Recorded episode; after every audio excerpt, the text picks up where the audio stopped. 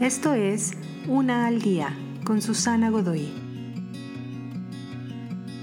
Día 161. Placeres eternos. La vida está destinada a ser disfrutada y la llave para disfrutar los placeres de la vida es hacer a Dios tu placer principal. Tu Creador te ama incondicionalmente ¿Te da placer saber esto? Dios nunca renunciará a ti, nunca te abandonará. Él tiene un plan para ti.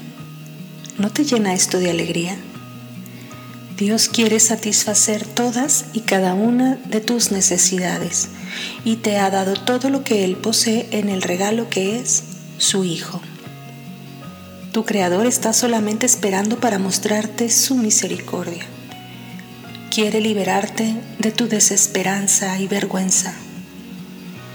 Dios tiene una vida para ti más allá de lo que ahora mismo ves. ¿Cómo es que no estás desbordante de alegría? Pero aquí la mejor noticia. Si Dios te manda ser alegre sin importar cómo te sientes, entonces Él mismo te llenará con alegría una vez que tú decidas obedecer. La luz brilla en la oscuridad y brilla en placeres que nunca terminarán.